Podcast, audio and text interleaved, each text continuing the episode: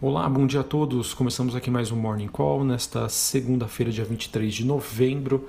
Felipe Vilegas, estrategista da Genial Investimentos. É, bom, temos os ativos de risco então abrindo a semana com um tom mais positivo na esteira de uma possibilidade de que uma vacinação em massa para combater a pandemia já possa acontecer agora no mês de dezembro.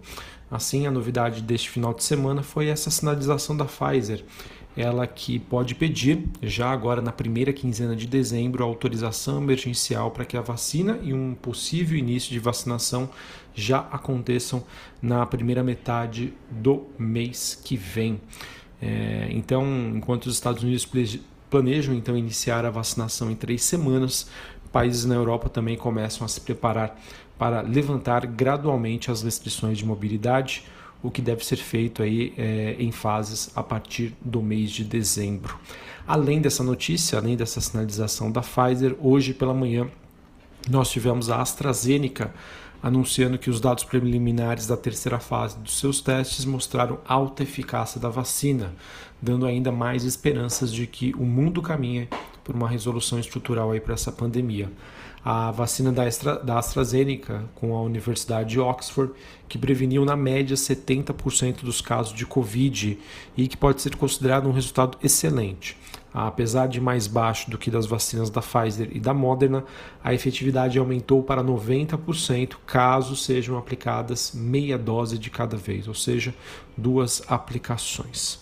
Bom, de maneiras gerais, essas notícias né, sobre os avanços da vacina, então, acabam se contrapondo, né, perdão, acabam se sobrepondo em relação à cautela com a segunda onda da pandemia nos Estados Unidos, garantem então esse viés mais positivo para o mercado, com bolsas, commodities e a maioria das moedas de países emergentes subindo é, nessa segunda-feira em que abre a semana em que há uma expectativa de que tem uma liquidez menor por conta do feriado americano do Thanksgiving, um dos feriados mais famosos e respeitados por lá no ano, seguido também pela Black Friday.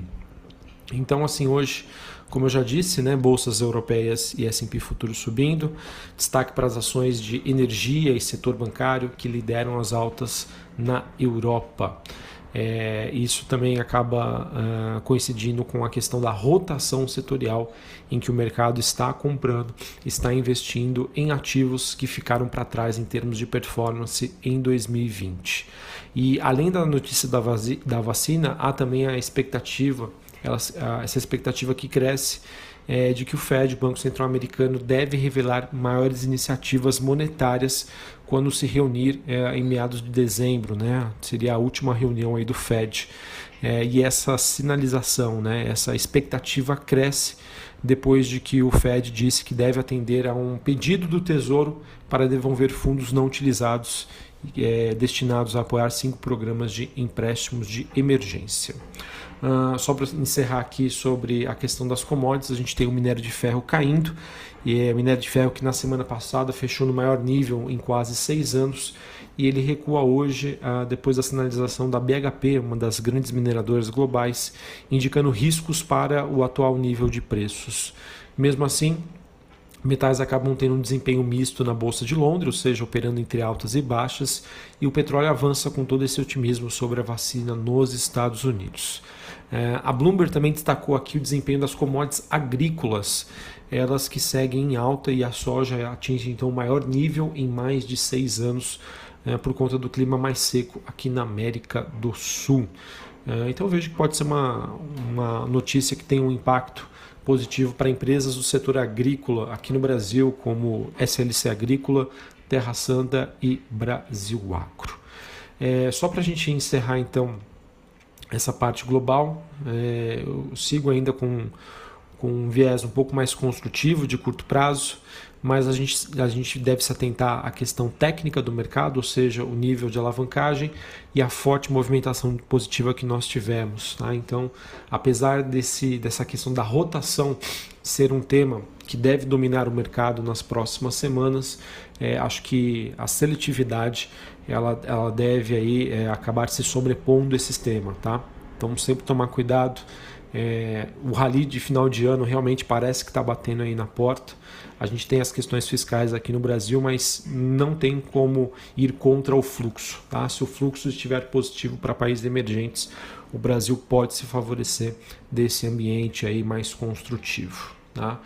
É, a gente não tem jeito, né? A gente vai observar uma dicotomia novamente, né, entre dados econômicos mais negativos, né, por conta dessas últimas quarentenas que nós tivemos na Europa, mas o mercado vai olhar por, cima do muro, ele vai realmente se focar na recuperação econômica para 2021, ainda mais aí com uh, essa expectativa de uma vacinação já em massa no mês de dezembro. É, sobre a agenda do dia nos Estados Unidos, às 11h45 saem os dados do PMI de manufatura e PMI de serviços. Aqui no Brasil, é, como de praxe, né, a gente tem toda segunda-feira a divulgação da pesquisa Focus, é, que reúne as expectativas dos principais economistas do país para câmbio, juros, PIB, entre outros. E às 3 horas da tarde, balança comercial semanal. Uh, para a gente finalizar, falando aqui sobre o noticiário corporativo, Uh, saiu uma matéria bastante interessante no Valor dizendo que a Clabin já estaria pronta para entrar no, nos mercados de crédito de carbono e serviços ambientais. A empresa que poderia vender esses créditos no mercado quando houver uma regulamentação é, em que ou em transações bilaterais com as companhias que precisam compensar as suas emissões. É um assunto, pessoal, é, que acaba até gerando uma certa polêmica, né? Porque essas empresas de papel e celulose elas plantam árvores, é, fazem todo o reflorestamento, então elas são, ela, ela, tem muito crédito de carbono, né? Então quando esse mercado começar a se desenvolver e seguir para um, algo, digamos, um pouco mais é, em que as pessoas têm acesso a essa informação, isso pode ser algo bastante benéfico tanto para a Cabin quanto para a Suzano. Tá? Por enquanto é um tema que eu vejo que tem, existe pouca repercussão no mercado. Quem sabe isso ganhe corpo nos próximos anos. É, então, se você acredita né, nesse mercado de crédito de carbono, Clabin e Suzano são duas empresas que você pode ter na sua carteira de longo prazo. Tá? Mesmo porque eu vejo que o cenário macroeconômico é também bastante construtivo para essas duas companhias, apesar do mercado não estarem olhando para ela neste momento por conta da rotação setorial. Uh, bom, tivemos uma matéria do Globo mostrando que o iFood passou a operar no segmento de farmácias. É, e as redes né, como a Raia e a Pague Menos já fecharam acordos com a iFood. Então vamos ver, é, o mercado deu uma, uma assustada na, na, última semana por conta da entrada da Amazon nessa questão de, de medicamentos de farmácias. Raia e a rede Pague Menos já se mexendo aí, fazendo essa parceria com o iFood. Uh, a gente teve também a notícia sobre a Suzano, ela que fechou a venda de 21.066 hectares da propriedade rural para a Bracel SP Celulose e a Turvinho Participações.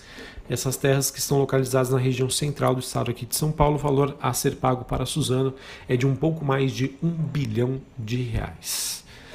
A gente também teve reportagem do Globo dizendo que o governo quer colocar a privatização da Telebrás na pauta da próxima reunião do Conselho de Programa de Parcerias de Investimento PPI, prevista para acontecer no próximo mês de dezembro. Para isso, o Ministério da Economia elaborou uma proposta para a contratação do BNDES. A Telebrás, pessoal, é uma ação de baixíssima liquidez e que eu não sei o quanto disso já está no preço. Bem, é uma ação muito especulativa, tá? Mas eu vejo que essa notícia aí pode trazer um, um viés um pouco mais positivo para a companhia. Todo cuidado é pouco, empresa super especulativa, baixíssima liquidez, então tomem cuidado. Mas se houver uma movimentação significativa em Telebrás, é por conta desta notícia. Beleza? Bom, pessoal, então a gente encerra por aqui o nosso Morning Call dessa semana que começa mais positiva e mais construtiva. É, vai ser interessante observar o efeito disso aqui no mercado brasileiro, ao ponto de que o noticiário, é, digamos, parece não tão construtivo. Tá? Tem duas matérias no Estado de São Paulo no Valor dizendo que a prorrogação do auxílio emergencial já está na mesa, tá? já está sendo discutida pelo governo. E aí, o que, que vai pesar mais no mercado? Né? Essa questão sobre a, o ajuste fiscal, a, o andamento das reformas, o auxílio emergencial que, de acordo com o Estadão e com o valor, podem ser prorrogados ou não, o fluxo realmente de investimento estrangeiro é muito grande e vai se sobrepor a tudo isso. Por isso que eu acredito que vai ser uma, um início de semana bastante interessante para a gente observar o comportamento do mercado. Ok? Mais uma vez um abraço a todos, uma ótima segunda-feira, uma boa semana e até mais. Valeu!